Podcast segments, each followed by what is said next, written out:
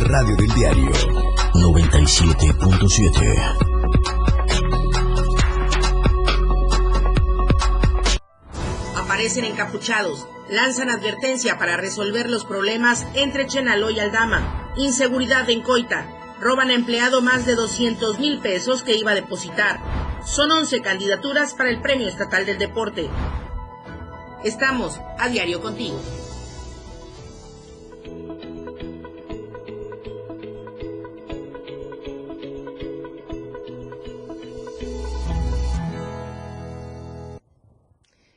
Buenos días, muchísimas gracias por acompañarnos en esta mañana de martes 12 de octubre de 2021. Mi nombre es Lucero Rodríguez Ovilla. Le tendremos la mejor información en esta programación que comenzamos a través de la 97.7 de FM, la radio del diario, y también de las plataformas digitales de Diario de Chiapas Multimedia.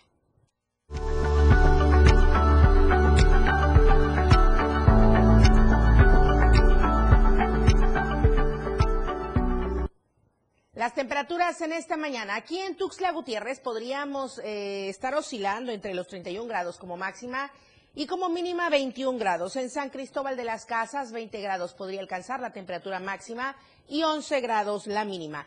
En Comitán 24 grados como máxima y 15 grados como mínima, mientras que en Tapachula 32 grados como temperatura máxima y 22 grados como temperatura mínima. Se esperan lluvias fuertes con tormentas eléctricas en las regiones Frailesca, Istmo Costa y Soconusco. Hay que estar atentos, como ya lo hemos comentado, a todas las recomendaciones de protección civil. Janet Hernández está en la línea telefónica. Janet, muy buenos días.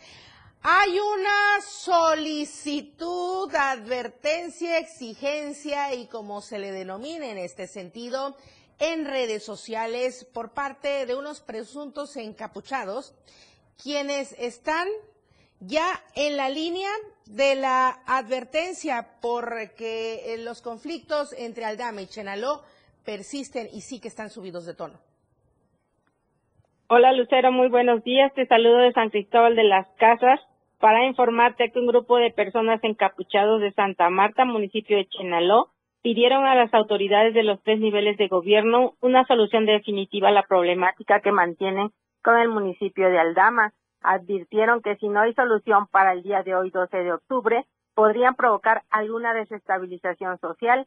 A través de un video que hicieron circular en redes sociales, aseguraron que los pobladores de Santa Marta ya están cansados de tantas agresiones de Aldama porque aún siguen los disparos y que todo esto comenzó desde el año 2016 la comunidad comenzó a solicitar a los 115 campesinos originarios de Aldama la obligación social que se compone de, de siete puntos y los asambleístas le dieron un plazo de 15 días para poder dar una respuesta a dicha obligación y nunca la aceptaron. La gente de Santa Marta tuvo paciencia tres años, pero los 115 campesinos originarios de Aldama estaban en el pleno territorio de Santa Marta y comenzaron la primera controversia. A consecuencia de eso, hubieron varias emboscadas, muertos y heridos, quemas de escuelas, destruyeron cafetales, corte de luz e incendios en los límites de Santa Marta. Por ello, exigimos un alto a los ataques armados que a diario se dan.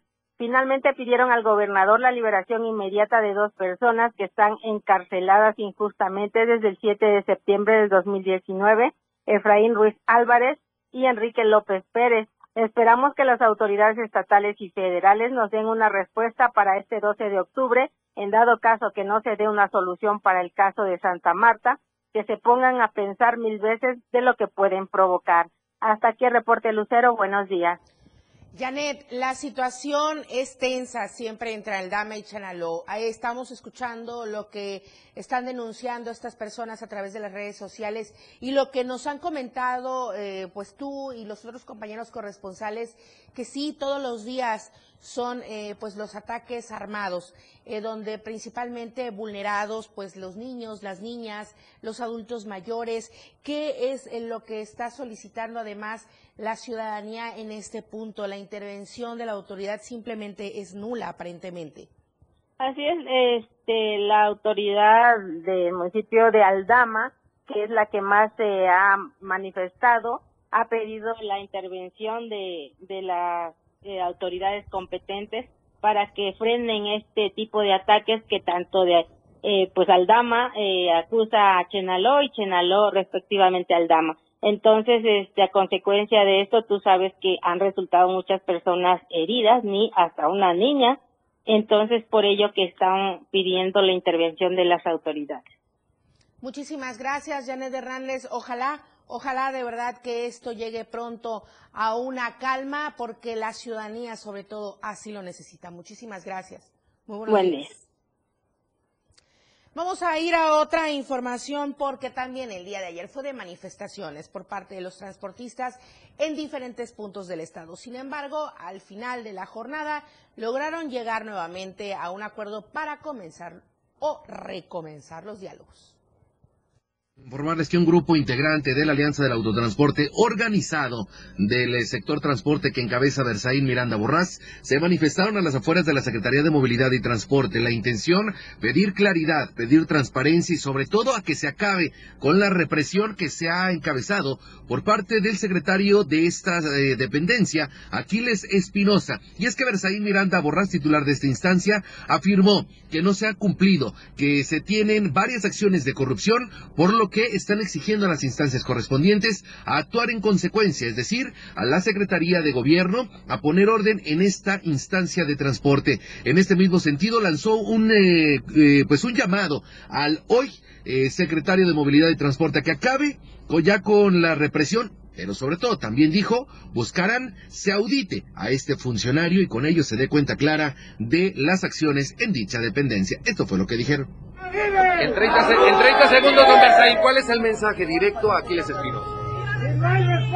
Mensaje directo que ya basta de represión, ya basta de abusos de autoridad. Eso es lo que le exigimos a Aquiles Espinosa García. ¿Lo van a investigar? Vamos a solicitar que se haga una auditoría y si no encontramos satisfacción, no encontramos que le den seguimiento, eh, en las instancias estatales buscaremos otras instancias para que se haga justicia. Refirieron que desde la llegada de Aquiles Espinosa se ha tenido una secretaría llena de corrupción y anomalías que únicamente han favorecido a los grupos de piratas, lo cual viene a perjudicar de manera directa a los transportistas bien concesionados en el estado de Chiapas. Informó para el diario de Chiapas, Eden Gómez. Mi compañero Eden Gómez, siempre muy eficaz y eficiente con todas las notas que cubre durante todos los días. Muchísimas gracias a él y a todos mis compañeros reporteros. Aprovecho para hacer la mención. Por cierto, que David Morales estuvo también dando seguimiento en la meseta comiteca de todas las manifestaciones que se realizaron el día de ayer por parte de los transportistas. Precisamente los concesionados eh, se concentraron ayer por la mañana sobre el tramo carretero Comitán-La Trinitaria. Salieron en caravana para protestar contra el pirata es que son diferentes las demandas que se tiene por parte de los transportistas hacia la Secretaría, hacia el titular en turno.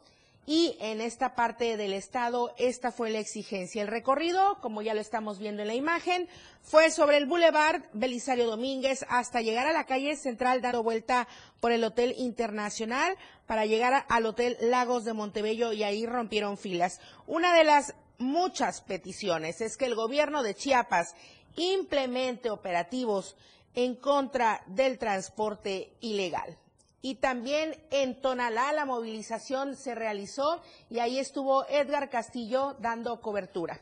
Ya estamos cambiando de las carreteras de Comitán, ya está usted viendo en su pantalla y todos los que nos siguen las carreteras de la zona costera de nuestro estado. Los transportistas de la región Istmo Costa, pues sí, al finalizar el día llegaron a un diálogo con el gobierno del estado.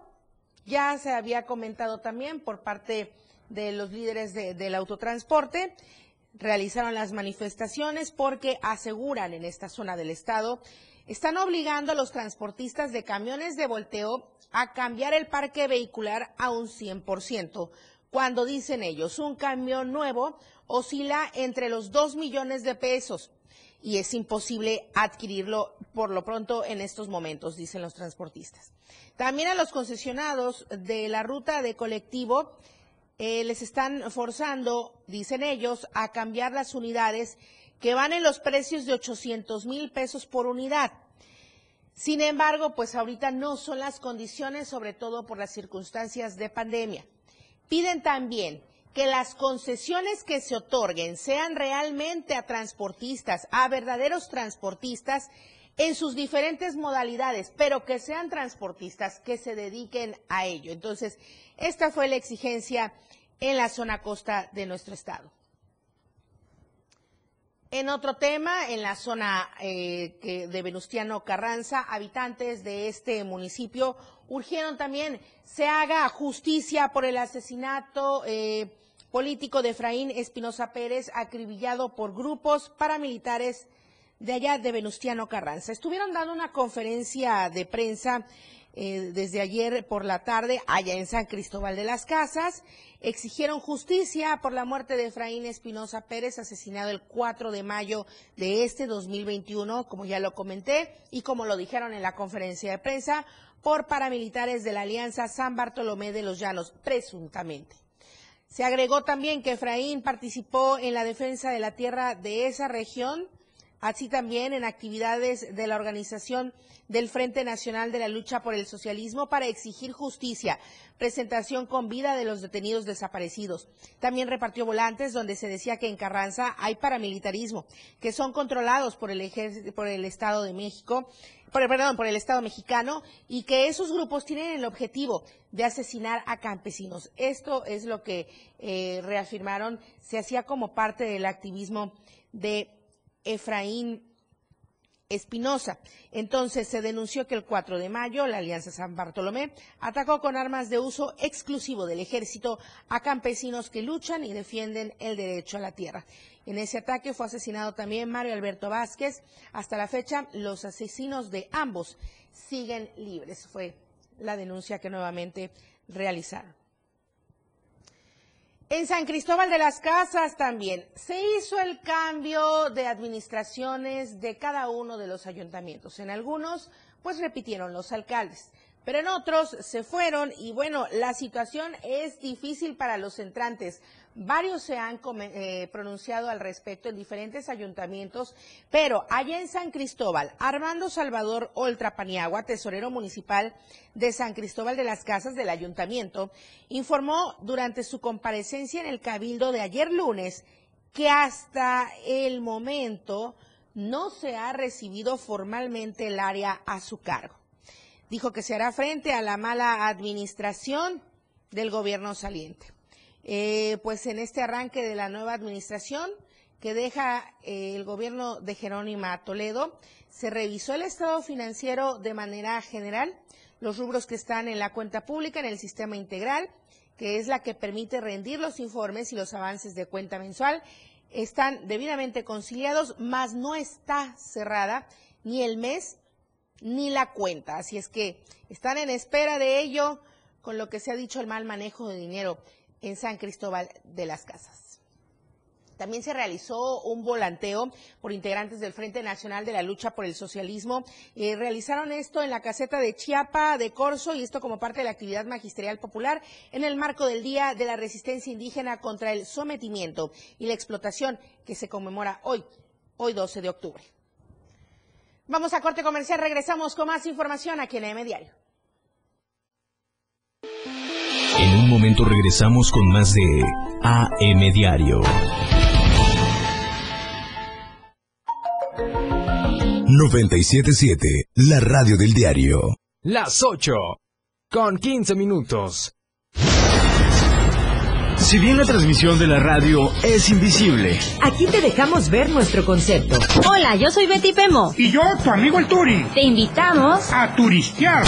Solo por el 97.7 FM. Suelta el beat. Yo soy Miguel Sengar y esto es Rock Show. Un programa que se llama Pilar y Menta, en donde tenemos para ti invitados. La lista de éxitos, escúchala todos los sábados de 1 a 2 de la tarde por la radio del diario. La radio del diario 97.7. Una radio joven, fresca, versátil. Una amplia programación que va más allá de un concepto radiofónico. 97.7. La radio del diario. Contigo a todos lados. Oye, ¿sabes que mañana es un día especial? En serio, imagínate. Prendes tu radio y cuando inicias el día, tienes un espacio completo para estar bien desde el principio en tu radio. Música, noticias, comentarios, programas, más música, el clima, deportes, espectáculos, datos, cine, mucho más música y todo lo que se nos ocurra. Pero espérate. Ese día ya comenzó. Y lo comenzaste con la radio del diario 97.7. Contigo a todos lados.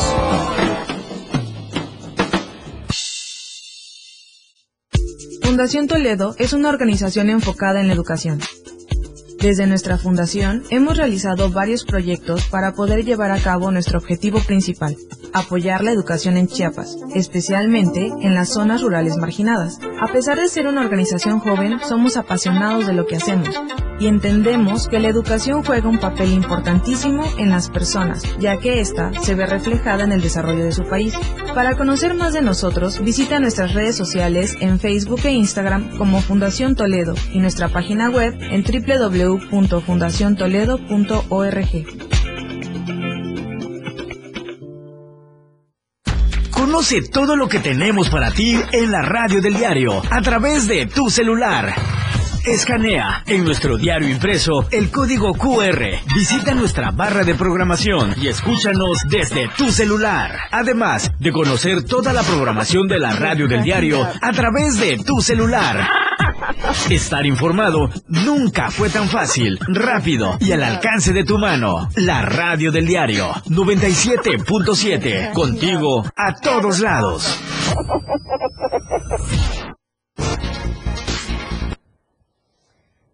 El aumento de las muertes violentas hacia las mujeres. Marco Antonio Alvarado con las lamentables cifras. El aumento de muertes violentas por suicidio este año es preocupante según datos del Observatorio Feminista contra la Violencia a las Mujeres en Chiapas. Y es que los datos más recientes de esta organización, que se obtienen a partir de los casos que se reportan en los medios de comunicación en el Estado, indican que para la segunda mitad del año 2021 ya tienen conocimiento de al menos 160 casos de muertes violentas de mujeres, de las cuales 57, según este observatorio, podrían ser considerados feminicidios consumados. Además, indicaron que para el mes de agosto se tenía el registro de 21 muertes violentas de mujeres. Dentro de estas se observaron seis homicidios, cuatro suicidios, seis casos por muerte accidental, cinco posibles feminicidios y siete feminicidios en grado de tentativa. Además, este observatorio recordó que el año 2020 cerró con 176 muertes violentas de mujeres, 67 de las cuales se registraron como feminicidios consumados. En cuanto a las denuncias de las mujeres desaparecidas en lo que va del año 2021, se tiene un registro de 55 casos totales, 24 de las cuales se encuentran todavía en esta condición de desaparecidas y 31 ya fueron localizadas. Para Diario de Chiapas, Marco Antonio Alvarado.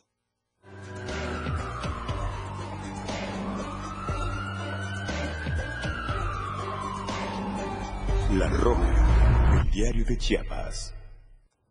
La nota roja de la verdad impresa a diario de Chiapas. Vamos a Cozocuautla con mi compañero Edgar Ruiz a punta de pistola a los asaltos allá en Ocosocuautla. Edgar, muy buenos días. Sí, muy buenos días, Lucero. Aquí en el municipio de Ocosocuautla, eh, un habitante que había, bueno, un trabajador de la empresa Albasur que había acudido a depositar la cantidad de 226 mil pesos se encontraba formado a las afueras del banco Banamex aquí en Ocosocuautla cuando fue sorprendido por un sujeto armado. Este iba a bordo de una motocicleta color blanca, eh, le puso la pistola hacia su persona y le quitó el dinero en efectivo que estaba a punto de depositar para posteriormente darse a la fuga. Autoridades municipales de seguridad y estatales llevaron a cabo un operativo por toda la zona, sin embargo, Bueno, se nos cortó la llamada, usted disculpe, pero sí, le comento esto, voy ampliando la información que nos estaba comentando Edgar Ruiz. Justamente fue en la calle central, entre Avenida Central y Primera Sur, de allá de Ocosocuautla, en la sucursal eh, bancaria de Baramex. Edgar. Sí, perdón, te comentaba que un ciudadano había sido despojado de 226 mil pesos en efectivo, esto luego de que fuera parte de la empresa Albasur, fuera a depositar este dinero al banco, estaba a las afueras formados ya para pasar a depositar al, al banco Banamex, sin embargo, a la hora fue sorprendido por un sujeto que iba a bordo de una motocicleta, quien lo encañonó con un arma de fuego, quitándole este dinero en efectivo y posteriormente se dio la fuga. Autoridades de seguridad municipal y estatal llevaron a cabo operativos por toda la zona, sin embargo, no, no encontraron este rastro alguno del sujeto que se llevó el dinero. Eh, se espera que la empresa Albasur pueda presentar su denuncia formal ante las autoridades del Ministerio Público para que se inicie una investigación sobre este hecho y poder dar con el responsable de este atraco. Esta es la información que se tiene. Cabe destacar que pues no es la primera ocasión que eh, gente en motocicleta salta a las personas a las afueras del banco. Ningún recorrido de las corporaciones, ninguna vigilancia, eh, la policía municipal, nada respecto a los antecedentes que se han tenido. Pues antes, eh, antes del cambio de gobierno, como habían habido asaltos, pusieron un policía, pero ahorita con el nuevo cambio de gobierno todavía se están como que adaptando los elementos de seguridad. Antes había un estatal afuera del banco, sin embargo, eh, en los últimos fechas ya no se ha visto este policía a las afueras del banco, entonces la ciudadanía espera que vuelvan otra vez esta acción, que tenga vigilancia afuera de la sucursal bancaria a fin de poder tener tranquilidad a la hora de retirar su dinero. Pues bueno, esperemos que llegue pronto el reacomodo y reajuste con todos los elementos de las corporaciones, eh, sobre todo allá en Ocosocotla, en el municipio, para que la calma regrese a la tranquilidad allá en nuestro querido Coita. Muchísimas gracias. Muy buenos días, Edgar. Un saludo para todos. Gracias, Lucero. Buen día. Hasta Gracias. Gracias. Buenos días. Vamos a seguir con más información, porque aquí en Tuxtla Gutiérrez, uy, bueno, en diferentes lugares, sí. Algunos manejamos muy rápido, lo asumo, eh, lamentablemente, trataré de corregirlo, pero desafortunadamente aquí en los libramientos de verdad que se da cada choque y este es un ejemplo, desafortunado, por cierto. Un carambolazo, cuatro, cuatro vehículos involucrados. Esto fue a eso de las 8 de la mañana de ayer lunes, este fuerte accidente por alcance de cuatro vehículos, donde un tráiler pasó llevándose de corbata las unidades involucradas. Los hechos se registraron en el libramiento norte poniente frente a las instalaciones de lo que conocemos como Canal 10. El vehículo responsable fue un tráiler marcadina de color blanco con placas del Servicio Público Federal que era conducido por Carmelo Pérez Gutiérrez y que debido al exceso de velocidad no pudo controlar su unidad y se impactó contra la fila de automóviles. Imagínense, usted está ahí esperando y llega el tráiler y lo embiste, ¿no? De, de, qué de verdad lamentable situación sin deberla ni temerla. Sí, claro, del tráiler, por supuesto. Y se impactó, bueno, pues contra la fila de automóviles, dejando uno de ellos arriba del camellón. Sí, eh, para la gente que nos está siguiendo por radio, sí, el camellón que está en el medio del libramiento, el camellón este que divide a los sentidos de los automóviles, ahí, después de estar esperando la circulación, el auto, pues quedó sobre el camellón de tan fuerte que fue el impacto. Eh, bueno, entonces, eh, la primera unidad afectada fue un Mazda modelo 3 de color gris, que fue proyectada contra otra camioneta pick-up marca Ford, y que era tripulada por Pedro Castro, quien perdió el control y a su vez golpeó a otra unidad que circulaba delante de esta, una camioneta Suzuki. Y pues obviamente ahí resultaron los lesionados, sobre todo Luz María N. Al lugar arribaron los paramédicos, quienes pues estuvieron auxiliando a todos los conductores. Afortunadamente ninguno necesitó ser trasladado a un hospital, pero pues obviamente sí, a ver los trámites legales, los seguros de gastos médicos, que es lo más importante en estos casos, y por supuesto los seguros de los vehículos, imagínese.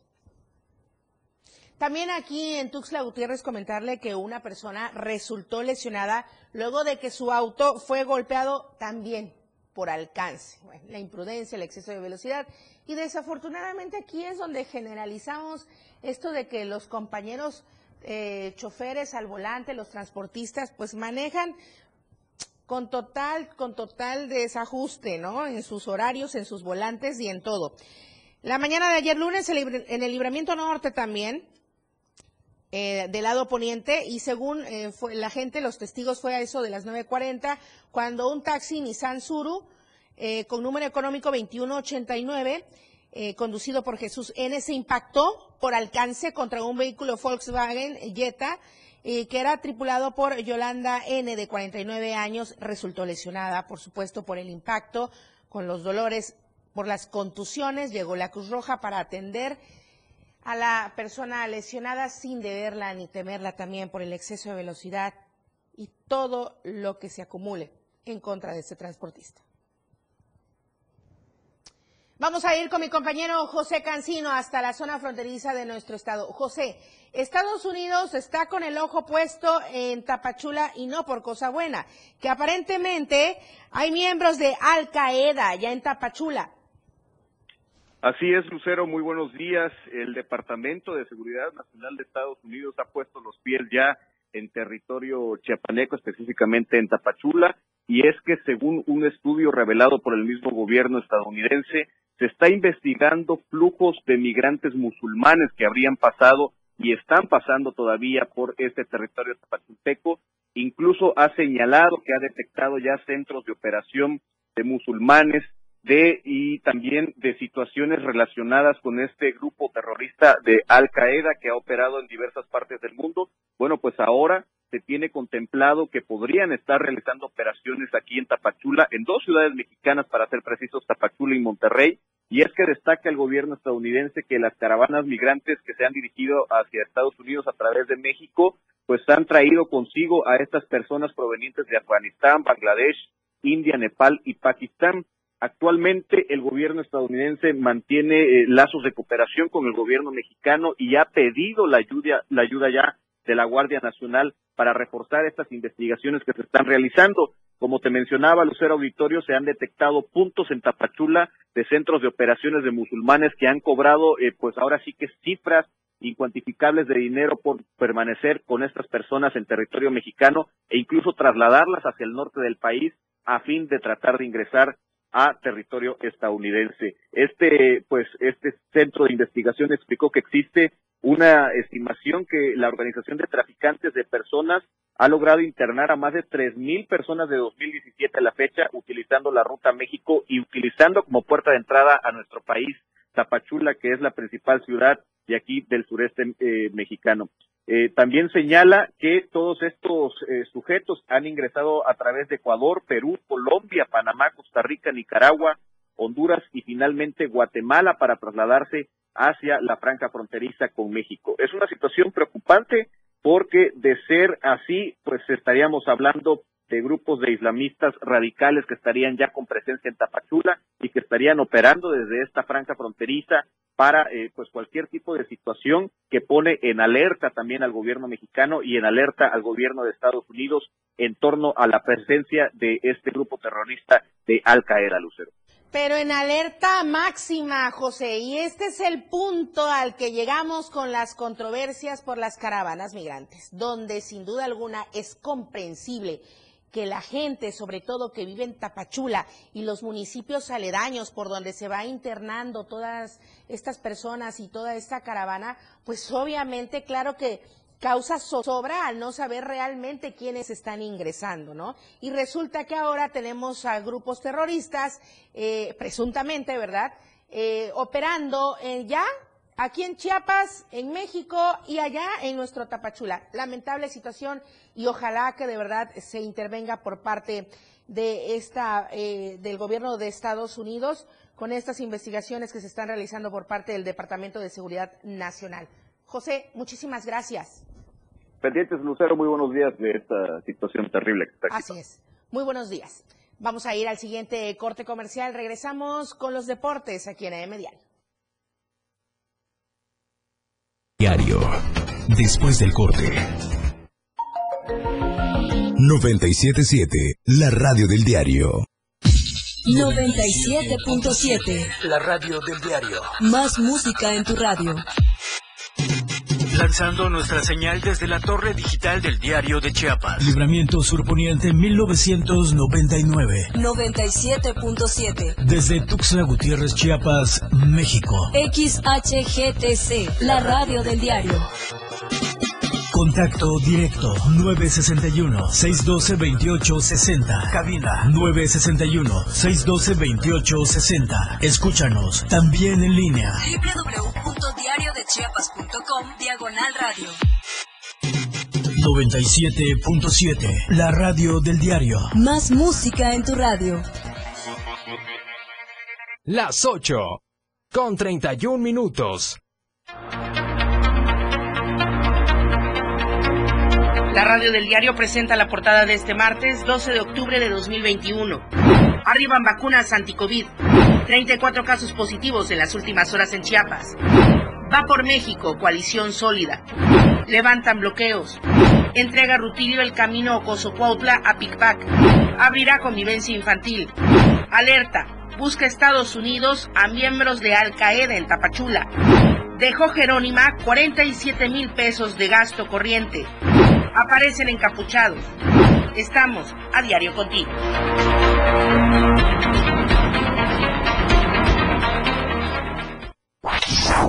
Ahora la radio tiene una nueva frecuencia. 97.7. Hoy la radio es la radio del diario. Contigo a todos lados.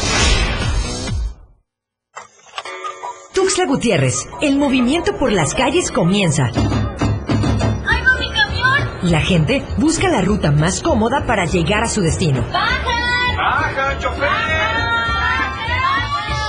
Y esa ruta está aquí. La radio del diario. Tenemos todo lo que quieres escuchar. Noticias, amplio contenido en programas. Todo lo que quieres escuchar. 97.7. La radio del diario. Contigo a todos lados. 977, la radio del diario. Más noticias en la radio del diario. AM Diario.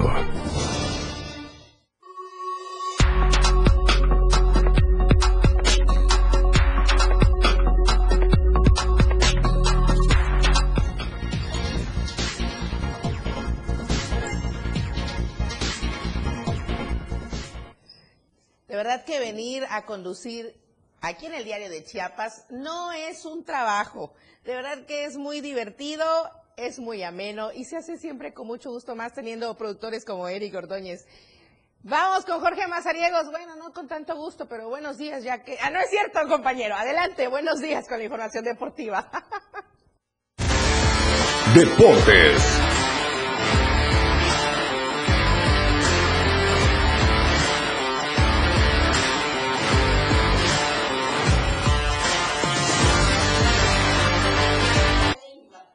¿Qué tal? Muy buenos días, amigos de AM Diario, de la radio del diario.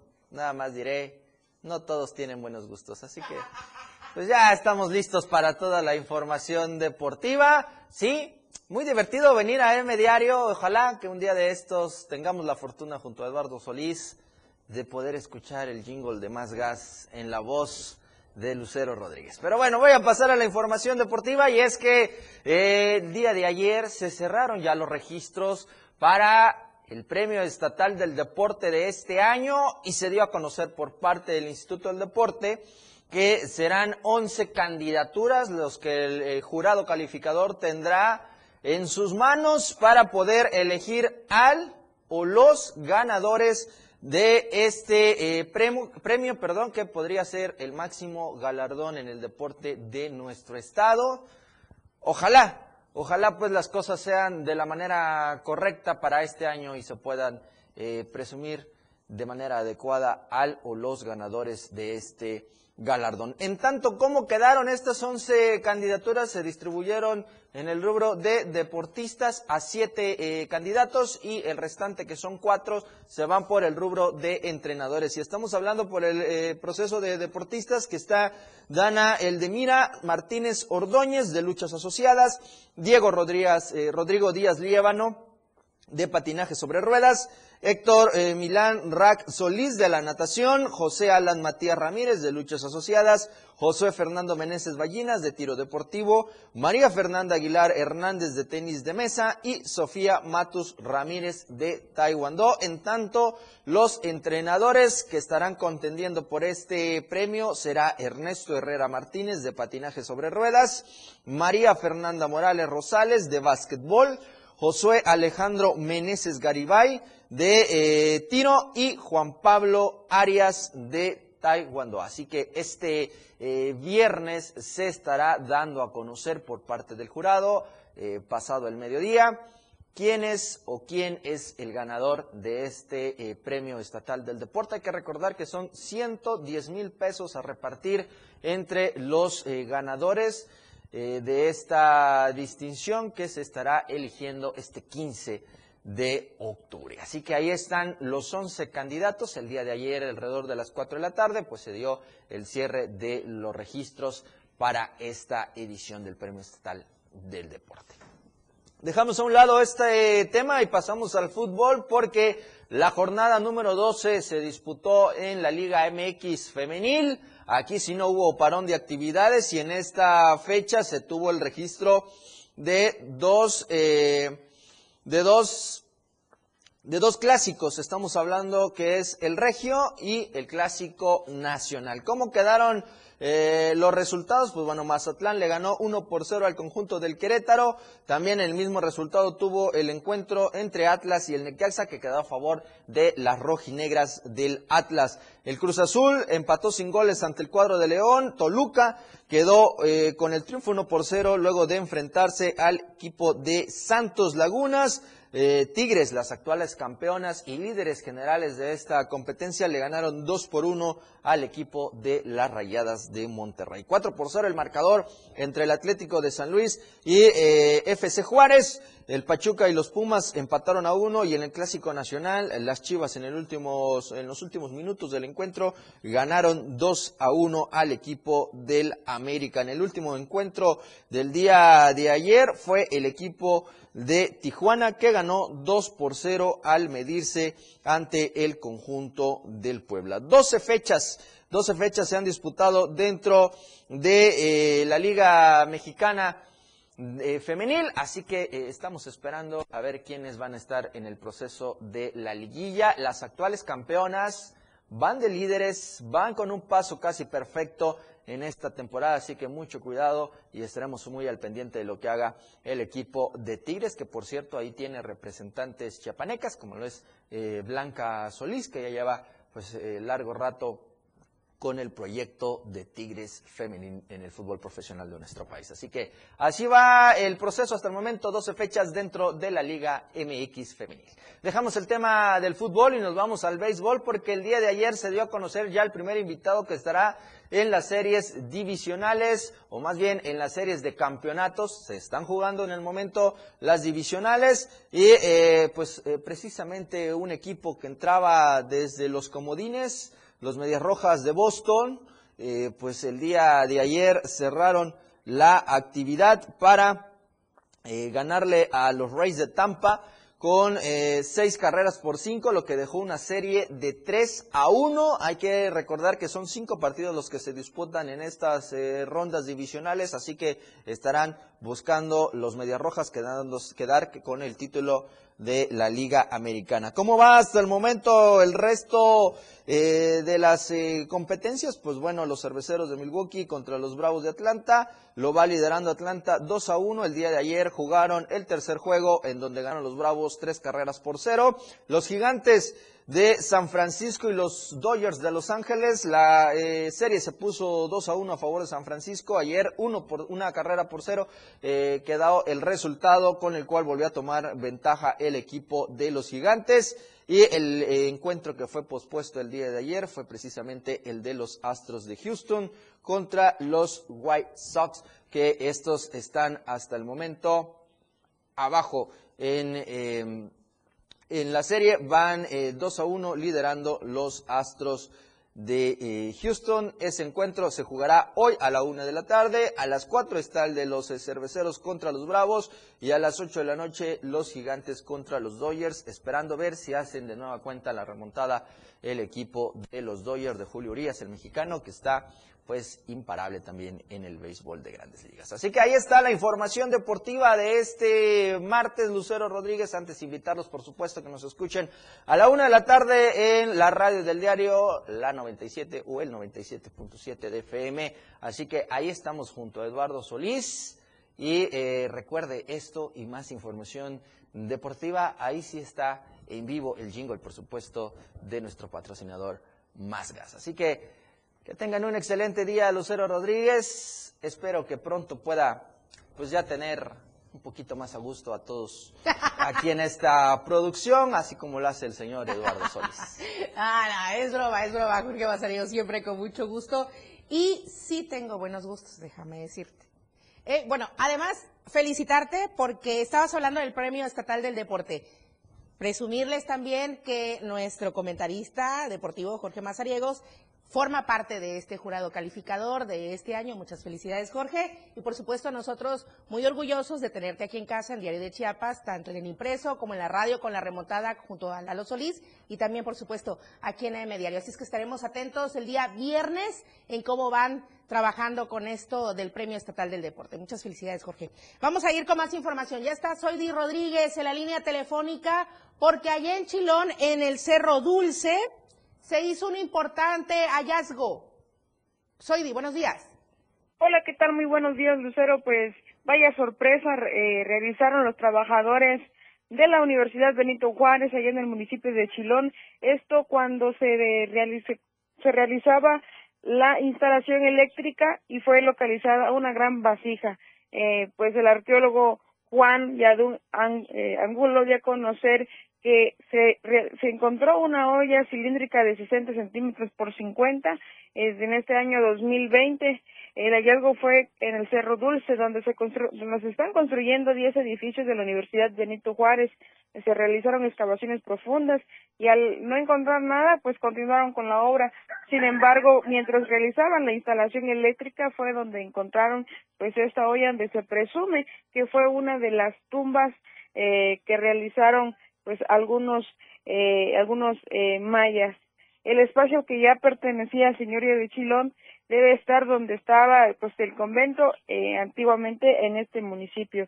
La tumba se encontró en la vasija, comentó el investigador, es como un faro en el inframundo, el cual marca los límites del espacio sagrado en el municipio de Chilón. Eso se cree, eh, pues ahorita van a seguir con las excavaciones y eh, pues están realizando eh, con mucho cuidado y mucha cautela para eh, evitar eh, encontrar más eh, más más este tesoros como estos y protegerlos y entregarlos ante el Instituto Nacional de Antropología Lucero.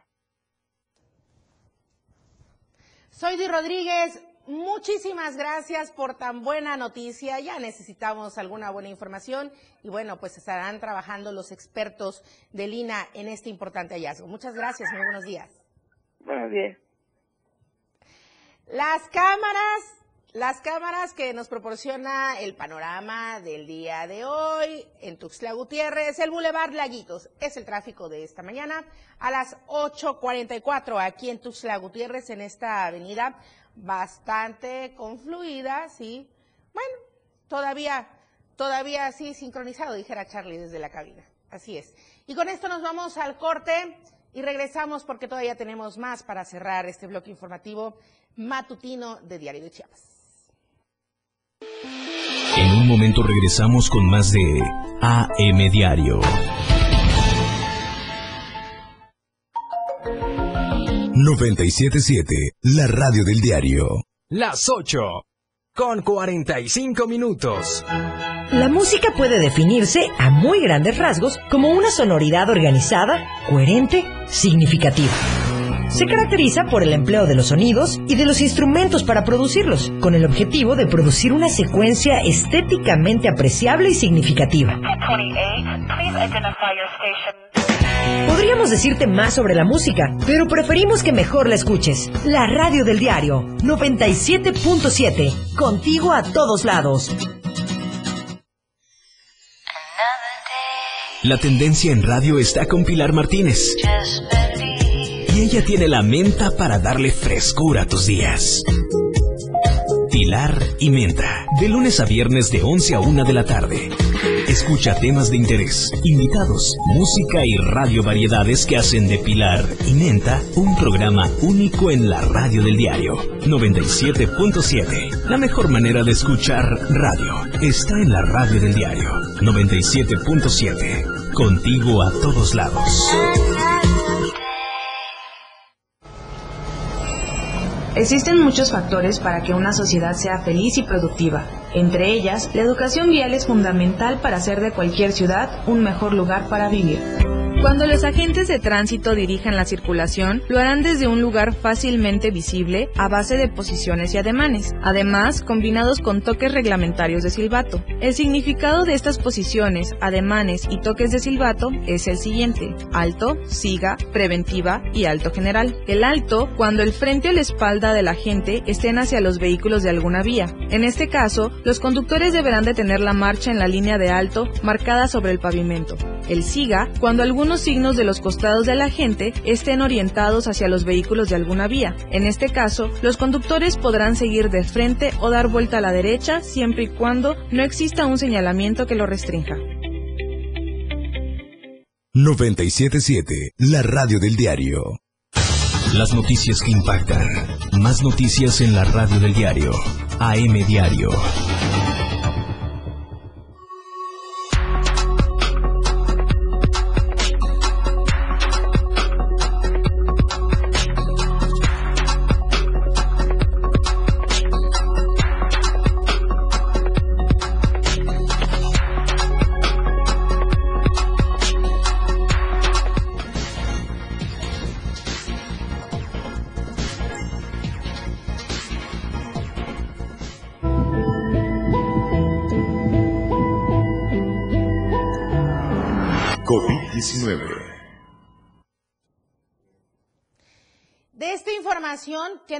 Muchísimo gusto proporcionarle, no solamente por los comercios, por regresar a esta tan llamada nueva normalidad, sino también porque es un lugar que nos llena a todos en la vida personal de muchas historias. Y me estoy refiriendo al Centro de Convivencia Infantil, el Parque Infantil, como le conocemos muchos. Por fin, por fin van a reabrir sus puertas, claro, todo también bajo conciencia y responsabilidad propia de ir con las debidas medidas y los debidos cuidados. Ainer González con la información que le ha dado seguimiento.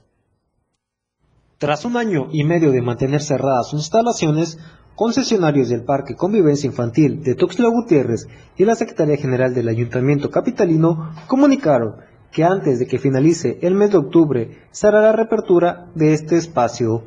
Elena Rita Fausto Calderón, secretaria de la Unión de Concesionarios de Convivencia Infantil de Tuxtla Gutiérrez, dio a conocer que tras 18 meses de mantenerse pausadas las actividades comerciales y recreativas en el parque, las y los trabajadores, junto con la secretaria general del ayuntamiento, Carla Burguete Torrestiana, acordaron realizar un recorrido para ir avanzando en el tema de la reapertura del espacio. Ante la urgencia de trabajar y generar ingresos, la concesionaria adelantó que las y los trabajadores de convivencia infantil propusieron al ayuntamiento la reapertura de actividades para el martes 19 de octubre.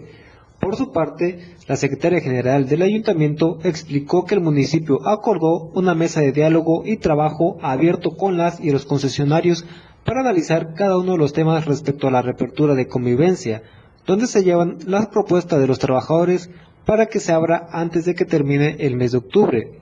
Lo anterior subrayó que se vincula a la propuesta del ayuntamiento, a la de reabrir el espacio, pero teniendo las condiciones óptimas para que se puedan echar a andar nuevamente las actividades en ese espacio.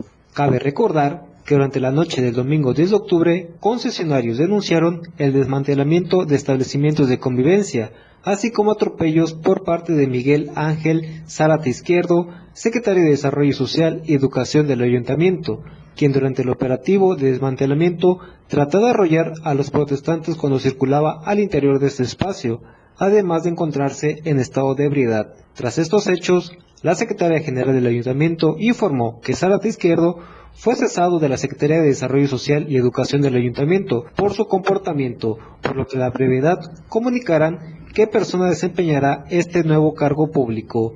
Para Diario de Chiapas, Ainer González.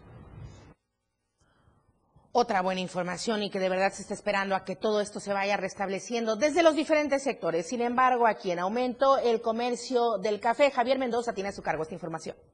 Iván Román Noriega, miembro del Centro Agroecológico San Francisco de Asís, señaló que serán 810 toneladas de café arábiga y robusta las que buscarán comercializar para el periodo 2021-2022 que inicia a mediados de octubre y termina a principios del mes de enero del próximo año en la entidad chiapaneca. Para esta temporada de cosecha del aromático grano, pretenden comercializar 24 contenedores, es decir, 690 toneladas de café eh, pergamino y de café robusta, el cual estiman una comercialización de 120 toneladas que hacen un total de 810 toneladas. Detalló que el CAF y la red Maya de organizaciones orgánicas que agrupa a un poco más de 300 productores exporta café orgánico de alta calidad de especialidad a Europa, Japón, así como en Estados Unidos, con lo cual se benefician a miles de familias. Eh, añadió que la derrama económica en las familias cafeticultoras en la asociación del CASF eh, se estima como una meta de 33 millones de pesos entre café robusta y arábico para el 2021-2022. Para Diario de Chiapas, Javier Mendoza. Comentarle que un grupo de habitantes en el municipio de Tila, de la cabecera municipal de Tila, instalaron un bloqueo, boteo sobre el tramo carretero que conduce a Yajalón a la altura del crucero Jopoltic. Los pobladores se identificaron como integrantes del Comité de Regularización del Fondo Legal, hicieron un llamado a los tres niveles de gobierno para que ingresen y regresen las brigadas de sanitización e instalen centros de vacunación anti-COVID en esa región, en la que aseguran se han registrado varios decesos. Los inconformes señalaron que han quedado en el olvido, además de no tener el apoyo del Ayuntamiento Municipal de Tila para que éste gestione la llegada de las dosis de inmunización. Cobraron 50 pesos por unidad vehicular con el objetivo de recaudar fondos y hacer llegar las diligencias ante las autoridades. No entiendo ahí qué tiene que ver una cosa con otra, la vacunación, la solicitud de las brigadas con el boteo. Sin embargo, bueno, sí, lo importante realmente aquí es que lleguen las vacunas a todos los puntos de la entidad, tal como tanto se ha dicho. Y aquí hay una manifestación de que no ha sido así el tema. Bueno, desafortunadamente. Esto hay en Tila, repito. Y bueno, contrario a esto, comentarle también todos los casos por COVID-19. Son 34 los contagios reportados hasta las últimas 24 horas aquí en Chiapas, de las cuales 21 eh, por ciento de los pacientes tiene datos de comorbilidad. Las pruebas positivas recayeron en 18 hombres y 16 mujeres de 10 años de edad en adelante. Respecto a la mortalidad, ocurrió un fallecimiento en persona del sexo masculino de 68 años allá en Tapachula. También la Secretaría de Salud a nivel federal dio el reporte hasta ayer lunes 11 de octubre con los casos activos actuales. 38.135 casos confirmados Acumulados son otras cifras, 3.725.242. Las muertes totales desde el inicio de la pandemia, 282.227. Y en las últimas 24 horas, 2.007 casos y 141 muertes por COVID-19. Y allá en Tonalá, justamente hablando de la vacunación, eh, se implementó también otra estrategia donde se pusieron con su mesita allá afuera del ayuntamiento para que la gente que deseara eh, pues inmunizarse, que le aplicaran la vacuna anticovid. Ayer lunes se instaló esta mesita para aplicar la unidosis del laboratorio Cancino a personas de 18 años en adelante. Y con ello también la buena noticia. Otra buena noticia, que llegaron más vacunas a Chiapas, son 337.500 vacunas anti-COVID. El gobernador Rutilio Escandón sostuvo que esto representa, pues más que una gran noticia, se cuenta con suficientes dosis para avanzar en la protección de todos los habitantes de este estado de Chiapas y el exhorto nuevamente fue para que todos quienes son mayores de 18 años de edad acudan a vacunarse. Prioridad, cuidar nuestras vidas, la de nuestros familiares, la de nuestros compañeros de trabajo. Por favor, acudamos a vacunarnos enfermedad causada por la pandemia mundial. Así que vamos a vacunarnos. Ya está comprobado que la vacuna es muy importante para erradicar esta infección tan peligrosa del coronavirus. Por lo que yo convoco a todo el pueblo de Chiapas, a mayores de 18 años en adelante que acudan a los centros de vacunación. Se está también vacunando casa por casa, negocio por negocio. Vamos a proteger lo más valioso que tenemos, que es la vida humana. Bueno, y del 15 al 17 de este mes de octubre se estará realizando la primera feria ambiental. La Alianza Francesa San Cristóbal y la Asociación Cultural Nabolón la estarán realizando con acciones por el buen vivir allá en San Cristóbal de las Casas. Esto se informó a través de un comunicado donde todos quienes convocan dieron a conocer que la actividad se da en el marco de los objetivos de la UNESCO para el desarrollo sostenible, por lo que se unieron para realizar la primera eh, feria ambiental Acciones por el buen vivir. Destacaron que la inauguración de las actividades está programada para el próximo 15 de octubre, ya el día viernes, a las 12 del día de manera virtual, a través de las plataformas de Facebook. Eh, del evento Feria Ambiental San Cristóbal eh, se estará realizando así, de manera virtual.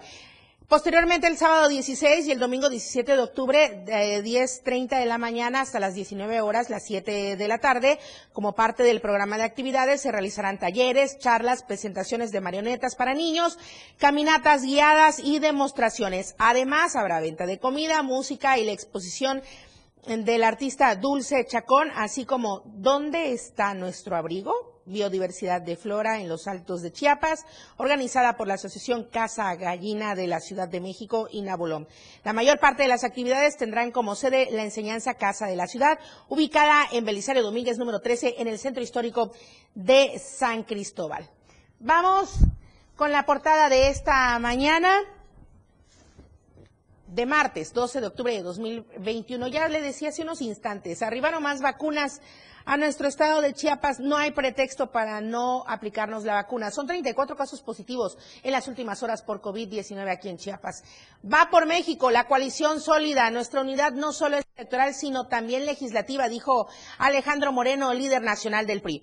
Levantan los bloqueos, y me estoy refiriendo a los transportistas que levantaron los bloqueos en diferentes puntos de la entidad, sobre todo en la zona costa. Entrega Rutilio el camino Ocosocuautla a Picpac.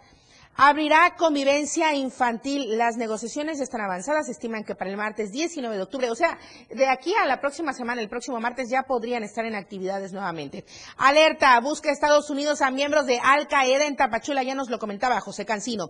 Dejó Jerónimo, Jerónima Toledo, 47 mil pesos de gasto corriente en el Cabildo de San Cristóbal, allá en el ayuntamiento, 47 mil pesos de gasto corriente. Aparecen encapuchados otra vez, a través de las redes sociales, sentencian que ya haya solución en Chenaló y Aldama. Muchísimas gracias por habernos seguido en esta mañana de martes. Mi nombre es Lucero Rodríguez Ovilla, Alex Tapia en la asistencia e información y como siempre agradecerle a todo el equipo de radio y televisión. Muchas gracias. Muy buenos días. Nos vemos mañana. Desde temprano usted quedó informado. AM Diario. Nuestro compromiso es entregarle los sucesos que generan noticias. AM Diario, la noticia al momento. Por la radio del diario 97.7. AM Diario.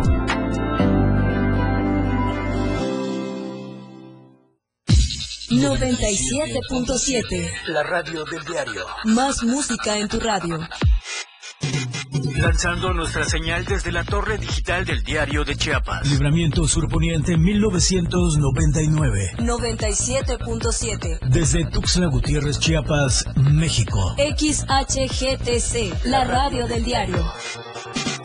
Contacto directo 961-612-2860. Cabina 961-612-2860. Escúchanos también en línea.